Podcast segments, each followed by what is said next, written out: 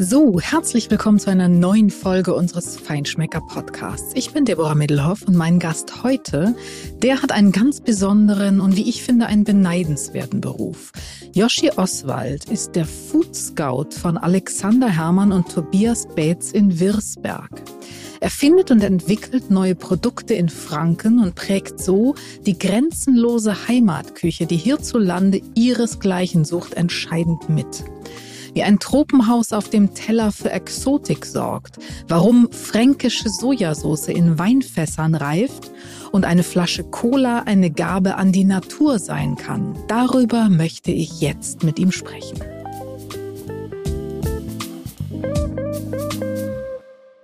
Herzlich willkommen, lieber Yoshi. Oder muss ich sagen, Jörg? Ähm, lieber Yoshi, also jeder kennt mich unter Yoshi, nur meine Eltern nennen mich Jörg und meine Frau, wenn ich was falsch gemacht habe. Oh nee, dann bleibe ich lieber bei Yoshi, das ist dann schon besser. Yoshi Oswald, du bist äh, Food Scout und Head of Fermentation in Hermanns Posthotel in Würzberg. Bei Tobi Betz, Alexander Hermann natürlich, äh, mhm. auch im Hintergrund nach wie vor aktiv, ganz klar. Du machst etwas ganz Besonderes. Sag doch bitte mal zu Beginn, wie um Himmels Willen schmeckt das Grün vom Kardamom?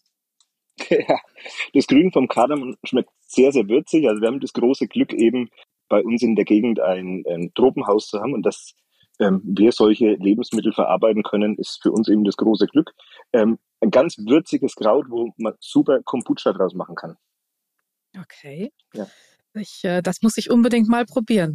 Kombucha aus Kardamomkraut, großartig. Mhm. Aber das ist nicht das Einzige, was ihr macht. Und über all diese Dinge wollen wir sprechen, über das Tropenhaus, über deine Aufgabe, was es eigentlich bedeutet, Food Scout zu sein in Franken heute. Mhm. Ähm, wie bist du dazu gekommen? Du bist, glaube ich, eigentlich ja gelernter Koch und genau. heute im Prinzip im Restaurant ja der Mann, der die Produkte findet und nicht nur findet, sondern sie auch entwickelt, wirklich mhm. richtig entwickelt, ja. die euren Stil prägen, der, glaube ich, einer der ungewöhnlichsten Hashtags ist. Hashtag grenzenlose Heimat. Ja, genau. Grenzenlose Heimat ist so unsere Philosophie. Und die hat sich so in den letzten Jahren eben entwickelt. Unter anderem eben auch durch meine Position als Food Scout. Ähm, ja, ich bin, wie du schon richtig gesagt hast, ähm, gelernter Koch und ähm, habe mich schon immer sehr für die Natur und ähm, ja alles Mögliche so interessiert, was so bei uns wächst. Und ähm, ursprünglich war ich in der Patisserie bei Alexander Hermann tätig und habe dann irgendwann so nach drei vier Jahren habe ich mal gedacht, Mensch, ich brauche noch irgendwie was was anderes für den Kopf, noch ein bisschen was Schulisches und habe dann eine Schule besucht, die bei uns aufgemacht hat für Hotel- und Tourismusmanagement und habe quasi so bei Alexander Hermann nur noch Teilzeit gearbeitet und dann eben diese Schule besucht. Und im Zuge dieser Schule habe ich ein Praktikum absolviert im äh, Staatsministerium oder im Bayerischen Staatsministerium für Landwirtschaft, Ernährung und Forsten. Das sich ganz ja gewaltig an. spannend. Ja, genau, gewaltig spannend. Ähm, und zwar, ähm, ja, habe ich da ein Projekt mit betreut, das nannte sich Agrotourismus. Also, ähm, ja, man kennt es vielleicht aus Italien, so die ganze Wertschöpfungskette ähm, von Landwirten, also dass man ja, nicht nur Urlaub auf dem Bauernhof machen kann, sondern dass da auch ja noch handwerkliche Dinge angeboten werden. Und ähm, das sollte bei uns in Franken eben entwickelt werden. Und ja, ich habe da ganz, ganz viel tolle Landwirte kennengelernt, die wirklich außergewöhnliche Sachen gemacht haben, zum einen, aber auch so richtig traditionelle Sachen. Nur nie hat jemand drüber gesprochen. Und ähm, es war damals dann zu der Zeit, so 2014, 2015, ähm, wo wir im Postel auch so ein bisschen unseren Stil gesucht haben. Also wir waren schon immer sehr regional, aber trotzdem natürlich mit sehr viel Edelprodukten aus der ganzen Welt.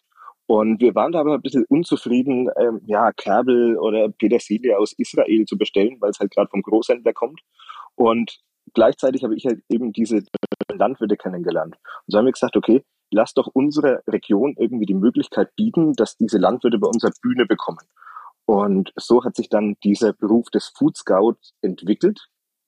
Ähm, das indem wir einfach du jetzt haben, einfach so, hat ja, sich so entwickelt. Hat sich entwickelt, ja. Also es war tatsächlich, ähm, ja, es ist ja, mit, mit zwei Landwirten hat es ähm, eigentlich angefangen und hat sich so ständig immer weiterentwickelt. Also wir haben gesagt, okay, wir, wir arbeiten mit diesen regionalen Landwirten zusammen, geben denen eine Bühne und sagen, okay, wir, wir beziehen jetzt eben ja, sehr, sehr viel Sachen aus der Region. Also es war jetzt nicht so, dass wir von heute auf morgen gesagt haben, okay, ab jetzt ist alles bei uns regional, sondern es hat sich tatsächlich eben so ja, entwickelt. Und ja, aus zwei Landwirten, die ich so im, ja, mit denen ich so gestartet habe, ist jetzt mittlerweile ein Netzwerk aus über 70 verschiedenen Landwirten geworden, die alle mit uns ja gemeinsam was, was Tolles, Tolles erschaffen können. Das ist ja gewaltig, wirklich. Aber sag mal, war das jetzt sozusagen, du, du wolltest für den Kopf nochmal was anderes mhm. zwischendurch mhm. machen und es war aber für dich ja. klar, dass du in, in einer Küche oder in der Gastronomie bleibst oder hast du mit dem Gedanken gespielt, rauszugehen? ich wollte schon immer in der Gastronomie bleiben, weil wer einmal so diese Leidenschaft in der Gastronomie gespürt hat, äh, ja, der kommt da nicht so schnell wieder raus. Und es war für mich auch klar, dass ich ähm, in der Gastronomie bleiben möchte, aber eben durch diese Schule nochmal einen anderen Blickwinkel und so ein bisschen eine andere Perspektive auf die ganze Sache eben bekommen wollte. Mhm. Und wenn du sagst, das hat sich dann so entwickelt, das Food mhm. Scouting, das, das, das klingt so einfach, aber da steckt ja unglaublich viel dahinter. Im Grunde fing ja. es ja dann an damit, du hast gesagt, den Landwirten eine Bühne geben. Das heißt erstmal, mhm. also du lernst die Menschen kennen, die tolle mhm. Produkte herstellen und du sagst, okay, ihr habt jetzt, wir haben jetzt diese tollen Produkte und mit denen machen wir was. Das war ja die Anfangsstufe. Ja, genau. Und dann hat sich das aber verselbstständigt so ein bisschen, oder? Dann also, kam der Ehrgeiz des Yoshi und der hat gesagt, ja. da geht noch mehr. Also ganz am Anfang muss ich sagen, ähm, war es erstmal meine Aufgabe, den Landwirten die Angst vor der Sternegastronomie zu nehmen.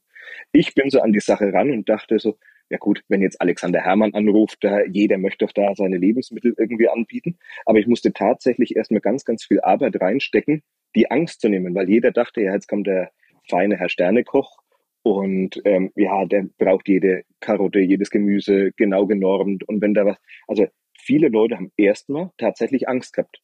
Und da musste ich viel, viel Überzeugungsarbeit leisten und viel reden und ja, eben dieses gegenseitige Kennenlernen so vorantreiben, dass man sagt, okay, ihr müsst keine Angst vor der Sternegastronomie haben. Also wir brauchen keine Karotten genormt, wir müssen, wir, wir können ganz, ganz normal miteinander arbeiten. Wir möchten und bitte nicht ich, nur das äh, Herz als Rechteck genau, oder so. Genau, genau. Mhm. Ja, es war, es war wirklich so, ich bin zu Leuten gekommen und, und tatsächlich so Landwirte haben gesagt, ja, was soll denn ich an die Sternegastronomie liefern? Also ich mache halt mein normales Gemüse, habe ich gemeint, genau, aber dieses normale Gemüse, was halt unverändert ist, ähm, ja, gentechnisch unverändert und seit zig Generationen in der Familie immer weiter angebaut. Genau sowas wollen wir haben. Ihr macht genau das, was wir möchten. Und viele haben da überhaupt nicht, überhaupt nicht dran gedacht, dass das so hochwertig ist, ne? weil sie es halt schon immer so gemacht haben. Und deswegen habe hab ich dann quasi so, ähm, ja, unsere Herangehensweise ist dann so, wir lernen uns erstmal kennen, bevor wir überhaupt irgendwie äh, Lebensmittel bei uns in der Küche verarbeiten von Landwirt XY, ist es so, wir lernen uns erstmal kennen. Ich besuche diese Landwirte, sie besuchen uns, damit wir erstmal so diese Schwellenangst so, ja, abbauen. Und dann, also so, dann reden wir mal über alles weitere. Aber vor allem muss man sich erstmal kennenlernen. Mhm. Und dann ähm, seid ihr zusammengekommen und dann habt ihr angefangen, mhm. mit den Produkten zu arbeiten. Heute ist genau. es ja aber so, dass ähm, du viel engagierter und auch involvierter bist eigentlich in diesen ganzen genau. Prozess. Genau, also die ersten paar Jahre waren es tatsächlich so die Suche nach den Landwirten und mittlerweile ist es aber so die Entwicklung von Lebensmitteln. Also wir sind im Moment ähm, oder wir sind jetzt seit seit einigen Jahren wirklich so von Anfang an dieser Wertschöpfungskette ähm, mit dabei. Also zum Beispiel bei Schweinen ähm, mit der Kreuzung, welche welche Rassen passen überhaupt in unsere Region, ähm, was kann man da kreuzen, ähm, wie werden die aufgezogen, wie ist das Futter, wie ist die Haltung, wie ist die Schlachtung, dann bei uns die Reifung und die Weiterverarbeitung. Also wir können von Anfang an mit, mit eingreifen in dieser Kette. Und das ist das, was es bei uns eben so, so wertvoll macht, regional zu arbeiten. Denn ich kann zu jedem Landwirt aus, unserer, aus unserem Netzwerk direkt hinfahren. Also wenn ich jetzt mit Leuten zusammenarbeite aus Australien, denen ist das herzlich wurscht, wie ich jetzt möchte, dass jetzt zum Beispiel das Rind gefüttert wird, sondern ähm, das ist der wahre Grund, warum wir Regionalität kochen, weil wir zu jeder Zeit eben mit den Landwirten einen Austausch haben und direkt vor Ort sind. Macht es das einfacher letztlich im ersten Schritt? Ja, aber vielleicht auch ein bisschen schwieriger, weil du redest da ja äh, nicht über große Kapazitäten. Ihr braucht Verlässlichkeit, ihr braucht eine bestimmte ja. Produktmenge, die ihr geliefert bekommt. Ja. Führt das schon auch dazu, dass äh, ihr die Karte ähm, häufiger und flexibler handhaben müsst, weil dann ist eben mal ein schlechtes Jahr oder dann ist, ist, gibt es eben nicht so viele Tiere. Das sind ja auch kleine Landwirtschaften, ja. mit denen ihr da arbeitet. Genau. Also flexibel auf jeden Fall. Ähm, wir machen vier Menüs im Jahr, also so mit den Jahreszeiten ein bisschen leicht versetzt. Aber es ist natürlich immer so, dass Sachen kommen, die man so vielleicht nicht gedacht hat. Also dann ist, ja, man rechnet irgendwie mit der Karte mit Mieze Schindler Erdbeeren, sensationelle Erdbeeren vor dem Erdbeerhof bei uns in der Gegend. Aber wenn halt dann zwischendrin mal irgendwie ein Sturm aufzieht, kurz vor Ernte und äh, ja, dann ist eigentlich, ja, dann sind die 200 Kilo Erdbeeren, die man fest eingerechnet hat, halt vielleicht doch nicht verfügbar. Und das Jedenfalls nicht für euch, für Punkten, Marmelade vielleicht genau, schon noch, aber. Ja, genau. Das macht es in, in vielen Punkten schon sehr, sehr spannend und herausfordernd, ähm, weil wir niemals diese 100 hundertprozentige genaue Sicherheit haben, dass wir Lebensmittel XY jetzt zu dem einen Punkt genau bekommen. Aber das ist die Natur. Genau, genau. Und das mussten wir aber auch erst lernen, gerade in seiner Gastronomie, in der Spitzengastronomie. Also wenn ich so an die, meine Anfangszeit zurückdenke, war ja jedes Lebensmittel zu jeder Zeit verfügbar. Ja, also es war total wurscht. Das kam halt dann aus aller Herren Länder, aber es war im Prinzip alles verfügbar. Und das erste Mal wurde es uns so bewusst, wie wir mit unserem Tropenhaus zusammengearbeitet haben, wo wir gesagt haben, okay, wir brauchen jetzt 20 Kilo Bananen. Und ähm, der Ralf, also der Chef von dem Tropenhaus, hat dann gesagt, ja, ist schön, aber es hängen halt nur fünf Hände dran. Also, und da ist uns dann das erste Mal so bewusst geworden, okay, diese, wir müssen uns da ein bisschen anders umstellen. Ne? Und äh, diese Phase, diese, diese Umstellungszeit war schon teilweise relativ hart. Also wir haben da, wir mussten da schon viel dazulernen. Apropos Lernen, ähm, du bist Patissier gewesen und kein Landwirt. Ähm, mhm. Und dann sollst du mit dem Landwirten ja. über die Saat reden. meine, mhm.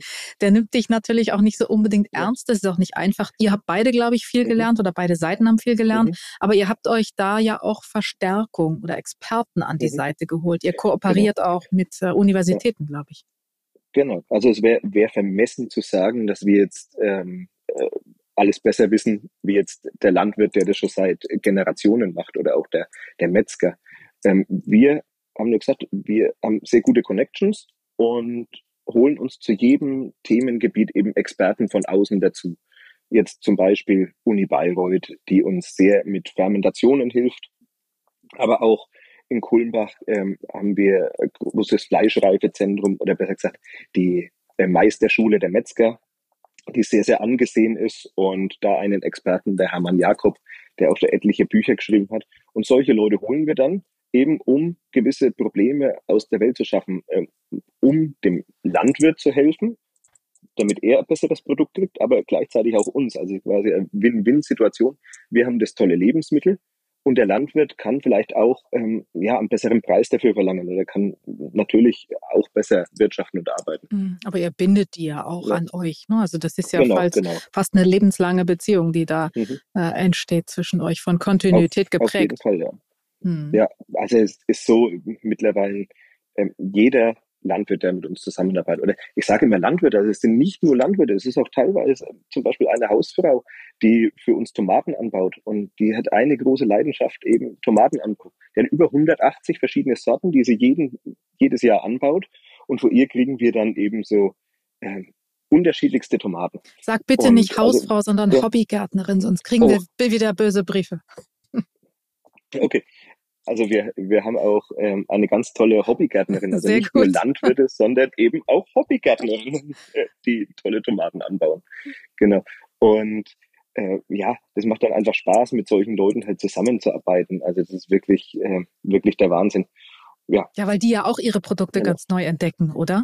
Ja, ja, auf, auf, auf jeden Fall. Und äh, ja, viele muss ich auch sagen, zum Beispiel auch beim, beim Tropenhaus Klein Eden, also ist einer unserer längsten Partner beim Ralf, der hat bei uns das erste Mal Wertschätzung, also eine richtige Wertschätzung für seine Arbeit gekriegt.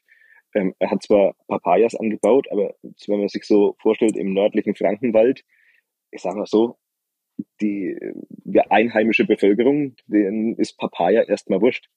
Also steht jetzt nicht so auf dem Ernährungsplan.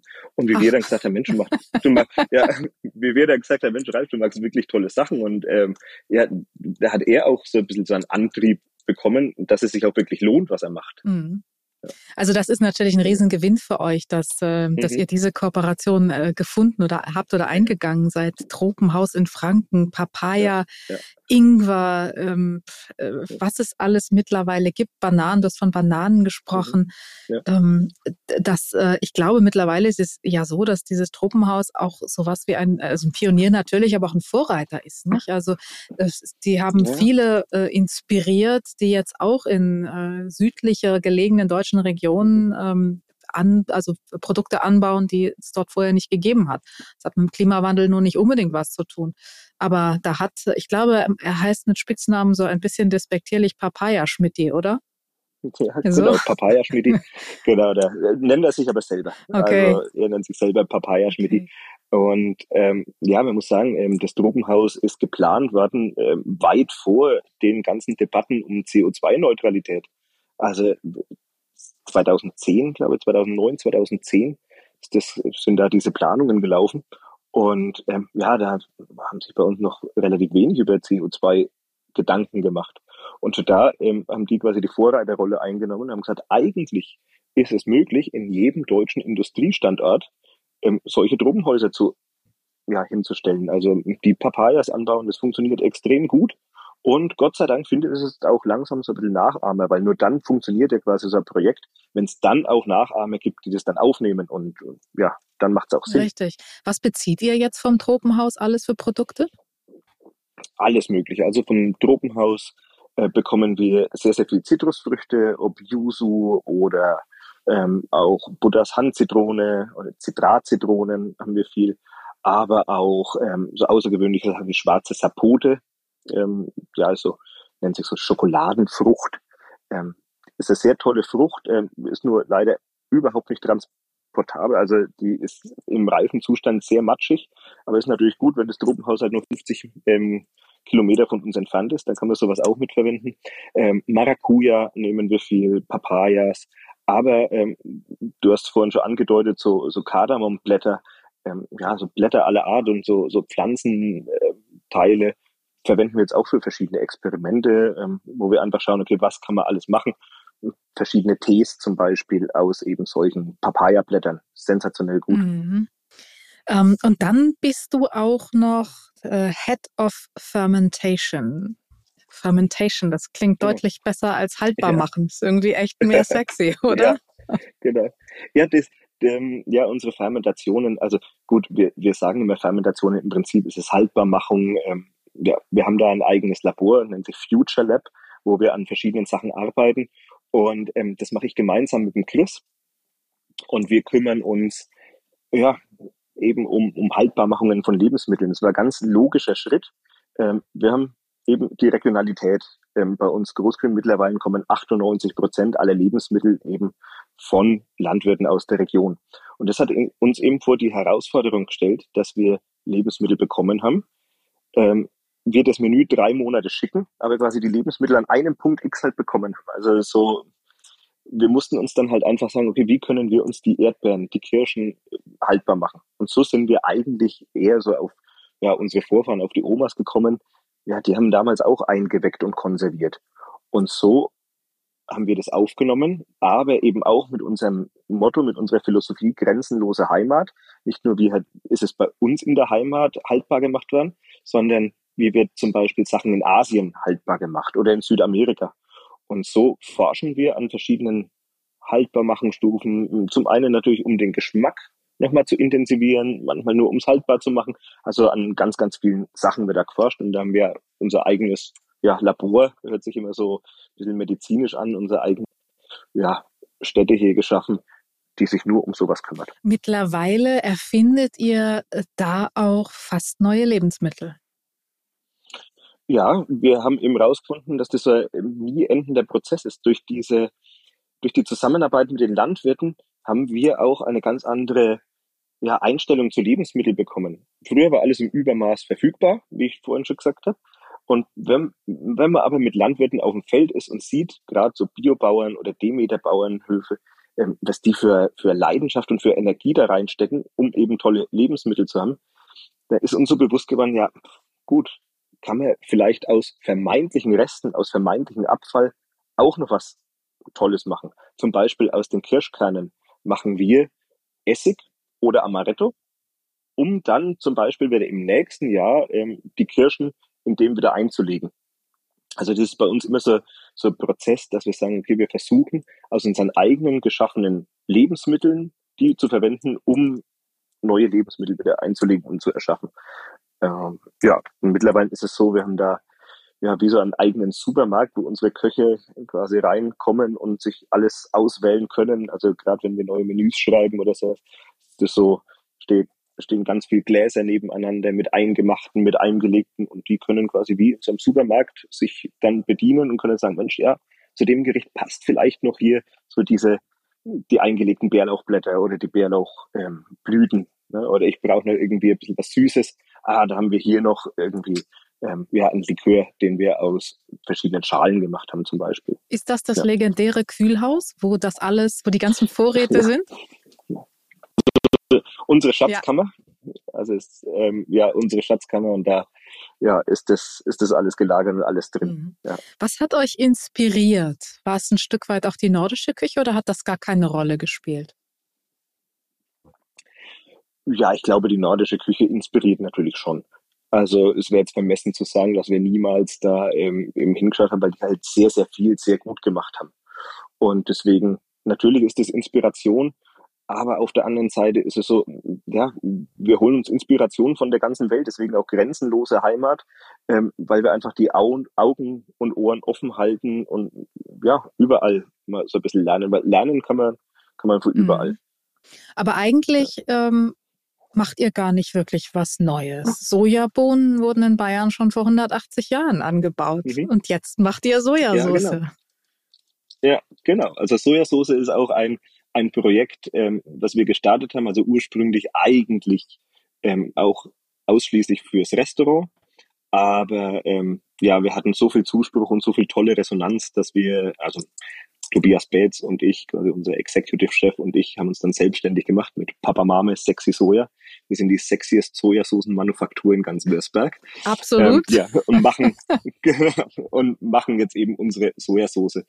Und ähm, natürlich die Sojabohnen ähm, haben wir auch gelernt, waren vor 180 Jahren ähm, schon heimisch in Bayern, ähm, da es damals einen Erlass gab von einem Herzog oder vom König, der gesagt hat, okay, Sojabohnen sind eine ideale Eiweißquelle für die Soldaten. Und so hat er schon verschiedene Landwirte eben darauf angesetzt, ähm, Sojabohnen anzubauen. Und das haben wir natürlich aufgegriffen und machen da eben unsere Sojasauce. Aber nicht nur eben aus Sojabohnen, sondern auch aus Linsen, aus ganz vielen verschiedenen ähm, ja, Lebensmitteln, die bei uns wachsen. Und wir versuchen dann auch wieder so unsere eigene Heimat damit mit reinfließen zu lassen, indem wir dann auch im Nachhinein ähm, so, zum Beispiel Bärwurz drin ausziehen lassen, was bei uns in der Region im nördlichen Frankenwald quasi ganz, ganz typisch ist. Und so können wir quasi mit einer japanischen Technik trotzdem unsere Heimat mitspielen. Und das macht ihr auch wieder in der Kooperation mit einem Biohof? Das ist ein Demeter Biohof? Genau. Genau, das ist der, also wir arbeiten da sehr, sehr viel mit dem Demeter Biohof Walz zusammen, weil es wirklich eine absolute mhm. Legende mhm. ist. Also der, ähm, er, sagte mir, er ist so für den Erhalt der alten Saaten zuständig. Also es ist tatsächlich so, er ist, er hat zum Beispiel eine Sorte Emma, die bei ihm in der Region gewachsen ist, vom Aussterben bewahrt, indem er aus 40 einzelnen Körnern innerhalb von 15 Jahren quasi wieder einen flächendeckenden Bestand gemacht hat. Und das macht er mit ganz, ganz vielen Sachen ähm, ja, er pflanzt da 40 Körner an, erntet die dann mit der Hand und versucht immer im nächsten Jahr wieder mehr zu machen und mehr zu machen und mehr zu machen, bis diese, diese Saate wieder erhalten wird. Und wirklich ähm, eindrucksvoll. Von ihm kann man ja, von ihm kann man extrem viel lernen. Also wenn man immer denkt, ja, keine Ahnung, Getreide ist irgendwie lang, wächst halt so, weil es überall wächst. Also da gibt es so große Unterschiede. Sein Getreide, zum Beispiel sein Weizen, ist 2,50 Meter hoch oder 2,60 Meter. Und normalerweise, wenn man bei uns so über die Felder irgendwie sieht, dann sind die so kniehoch, weil die halt im Laufe der Jahre immer mehr auf ja, gezüchtet wurden und verändert, damit halt äh, ja, das, damit es halt keinen kein Abfall gibt. Aber er sagt genau das zwischen Ehre und Wurzel, genau dieses, was der vermeintliche Abfall, ist das, was er zum Beispiel für seine Rinder als Einstreu braucht. Und die Natur hat sich schon was dabei gedacht, damit der Weizen irgendwie 2,50 Meter vom Boden wegwächst, weil eben durch diese, durch dieser Abstand auch Spritzwasser nicht oben an die Ehre kommt und dann verpilzt, sondern ähm, ja, das ist halt der, die natürliche Barriere. Wenn das aber nur kniehoch ist, dann muss ich halt mit ganz viel Pilzmittel da drüber spritzen und bräuchte man normalerweise nicht, wenn man es einfach so wachsen lässt, wie es halt in der Natur wächst. Und deswegen er verzichtet komplett auf irgendwelche gezüchteten Sorten, sondern nur die reinen Ursprungssorten baut er an. Und ich bin auch der Meinung, dass man sowas auch ganz eindeutig schmeckt. Mm, absolut. Wenn man dich so reden hört, äh, der so zuschaut, dann spürt man unglaublich viel Leidenschaft und äh, Begeisterung und äh, ich bilde mir ein, auch ein bisschen Demut. Hat dich das persönlich auch verändert? Hat das deine Einstellung zur Natur, zu Lebensmitteln, zu Ressourcen verändert, diese Arbeit? Ja, auf jeden Fall. Also muss ich ganz deutlich sagen, ich habe schon immer war schon immer gern in der Natur als, als Angler und Jäger und ähm, ja eben als, als Dorfkind aufgewachsen. Also die Natur war für uns schon immer sehr, sehr präsent. Aber ähm, auch die Erfahrungen mit den Landwirten. Ähm, jeder Landwirt, jeder Partner von uns steckt so viel Leidenschaft ähm, in sein Lebensmittel. Also da kann man selber auch nur angesteckt werden. Und es ist nichts selbstverständlich. Ähm, ich durfte mit Original Beans 2019 nach Peru und habe mir da so Kakaoanbau eben angeschaut, weil da auch so ein Projekt ähm, ja, ins Rollen gekommen ist, ob man Kakao auch bei uns im Tropenhaus mit anpflanzt. Und da war ich auf jeden Fall da und da habe ich aber auch wirklich Demut vor der Natur eben gelernt, weil es wirklich auch so kleine, kleine ja, landwirtschaftliche Betriebe sind, also wirklich nur minimals klein, die halt so ja, voller Leidenschaft für die Natur da was, was machen und die ihr letztes Geld ausgeben. Also eine Geschichte war, da war eine Frau, ältere Dame, ähm, und die, das Wasser ist versiegt in ihrem Gebiet. Und sie wusste, okay, das Wasser, ähm, wenn nicht kommt, hat sie, kann sie nichts verkaufen, sie hat nichts zu essen, also die Familie geht, geht dran kaputt. Und haben die einen Schamanen geholt und dann haben die sich da das mal angeschaut und ähm, sie mussten quasi ein Opfer an Pachamama bringen, also an die Mutter Natur. Und das teuerste, was sie sich leisten konnten oder wo sie gesagt haben, okay, das allerwertvollste, ähm, was sie opfern können, ist eine Flasche Coca-Cola. Also das war so dieses, und das haben die dann quasi so ausgebracht und die hat es dann so erzählt und dann dachte ich mir so, Mensch, wie, wie vermessen sind wir eigentlich, ähm, was, was bei uns für Verschwendung äh, quasi herrscht. Und sie ähm, nehmen das wertvollste Cola, um eben diesen Naturgeist ähm, wieder zu, zu aktivieren. Und das war so ein Erlebnis, wo ich auch gedacht habe, Mensch, ja, das, das bewegt einen dann schon, dass man dann demütig wird und eben die Natur auch ganz anders zu schätzen weiß. Die Verschwendung äh, ist das eine, aber eben ja. auch für uns, also zeigt auch so ein bisschen, wie schräg vielleicht sich manches entwickelt hat, nicht? die Industrie mhm. zu nehmen, ein Industrieprodukt zu nehmen, um, um der Natur ja. ein Opfer zu, ja, also die Natur zu genau, besänftigen. Genau. Mhm. Ja, das glaube ich. Unglaublich viele spannende Dinge, die du da mhm. erlebst auf deinen Reisen und mhm. dein, bei deinen Recherchen. Ähm, aber die äh, fränkische Sojasauce wäre ja nicht die most sexy äh, oder most sexiest fränkische Sojasauce, ja. wenn sie nicht wirklich besonders wäre. Und äh, ihr experimentiert da ziemlich mhm. viel mittlerweile und sie ist grandios, das muss ich wirklich sagen. Das haben wir auch beim Feinschmecker Dankeschön. probiert. Und äh, ihr macht da ganz ungewöhnliche Sachen. Der Blend äh, Nummer 5, den fermentiert ihr glaube ich, mhm. 16 Monate in einem Weinfass. Und das Thema Weinfässer, ihr habt mhm. natürlich da mit Paul Fürst auch eine großartige ähm, ja, Ressource, die ihr nutzen könnt. Aber das Thema Weinfässer für die Sojasauce ist schon spannend ist. Ja, auf jeden Fall. Ähm, ja, wir haben sehr viel fränkische Winzerfreunde und ähm, ja, dachten so in Japan, wenn die ja immer zu Zedernholzfässern ähm, fermentiert. Und wir dachten, okay, was ist bei uns hier ähm, vorhanden und dann sind wir eben auf diese fränkischen Winzer gekommen. Und wir haben wirklich angefragt und es war überhaupt kein Problem, da irgendwelche Fässer zu bekommen. Also jeder war gleich total begeistert und hat uns da Fässer zur Verfügung gestellt. Und ja, das muss man sagen, das ist ein großes Glück, aber auch wieder eben diese, diese Partnerschaften, dieses Netzwerk, dass man sich da gegenseitig eben unterstützt. Und ja, so machen wir das eben. Ja, so fermentieren wir unsere ähm, ja, Sojasoßen in fränkischen Weinfässern. Jetzt kann man sich auch ein eigenes Fass machen lassen, oder?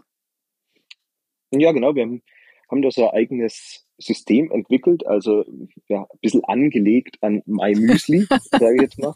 My Soja. und, zwar sehr My Soja Sauce, genau, also sehr individuell. Also man kann jetzt bei uns quasi ein Fass bestellen. Das Fass sind immer, ähm, ja, oder standardmäßig haben wir so 225 Liter Fässer. Daraus kriegt man dann so um die 100 Liter fertige Schon ein bisschen mehr als eine Packung Müsli.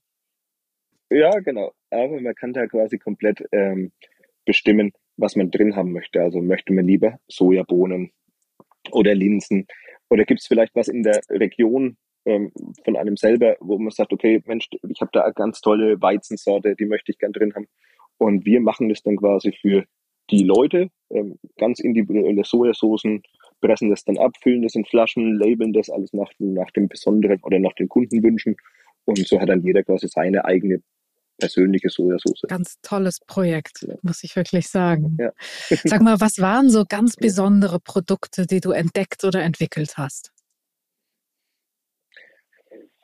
Ja, es ganz gibt, viele, ich weiß. Ja, es gibt, gibt, gibt viele. Also es sind einfach, ich glaube, die, die Produkte an sich oder die Lebensmittel sind gar nicht, oder es sind oftmals, ja, außergewöhnlich gut, aber die Geschichten, die dahinter stecken und die Leute, die dann dahinter stecken, das ist so der wahre Gewinn, ähm, würde ich mal sagen ja, genau. Außergewöhnlich ist natürlich schon so, so eine Frucht wie die schwarze Sapote oder auch ähm, ja, allgemein so verschiedene Sachen aus dem, aus dem Tropenhaus, wo dann der Ralf vorbeikommt und sagt, ja, hier, na, was ist denn das für eine Frucht? Und dann steht man da und sagt, naja, als ausgelernter Koch müsstest du das eigentlich wissen. Ja, aber ich weiß halt nicht, was irgendwie die, keine Ahnung, gut, jetzt kenne ich die Königsgrenadier und die Badea, aber ja, ursprünglich ähm, habe ich das noch nicht gekannt. Aber das sind dann so, schon solche außergewöhnlichen Sachen, wo man sagt, okay, das macht schon, macht schon Spaß, das dann auch zu naja, verwenden. Du hast in Franken gelernt und nicht ja, in Honolulu. Ja, genau. ja, das stimmt.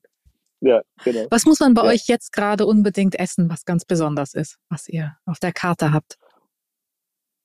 Wir, wir starten bald das neue Menü und ähm, ist jetzt ja, Anfang, Anfang Mai ähm, startet das neue Menü und da ist wirklich alles zu empfehlen. Aber mein derzeitiger absoluter Lieblingsgang, also ich durfte beim, beim Probekochen schon mal so ein bisschen mit, mit reinprobieren, ist ähm, ein ganz toller Gang, den wir machen aus Charolais-Rind.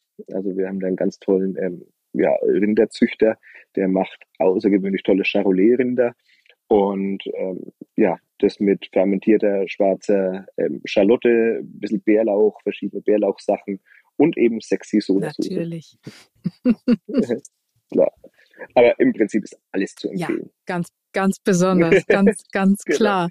Ja. Ähm, Tobias Bates, Tobi Bates und du, ihr seid äh, das mhm. kongeniale Duo. Ähm, auf eurer Website steht, ihr seid wie Bud Spencer und Terence Hill. Wer ist denn wer? Ähm, vom Körperumfang bin ich eher Bud Spencer. ähm, ja, wir ergänzen uns einfach sehr, sehr gut. Und das ist so, ja, wir sind sehr, sehr verschieden ähm, von der Denkweise und vom ganzen Ansatz her, aber er ergänzen uns da eben perfekt. Und ja, ist idealer Partner und äh, was der eine kann, kann der andere vielleicht nicht, um, umgedreht. Also es ist einfach so die perfekte Ergänzung.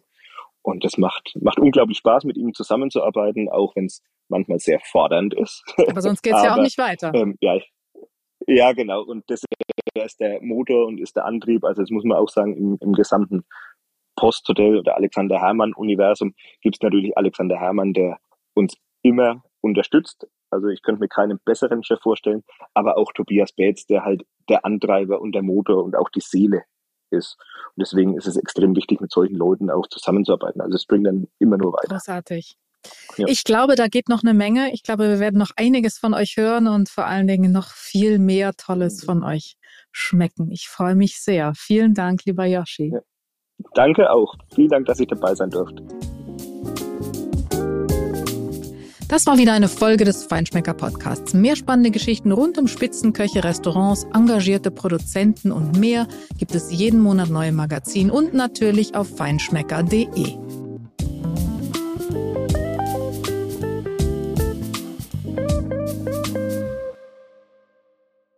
Dieser Podcast wird produziert von Podstars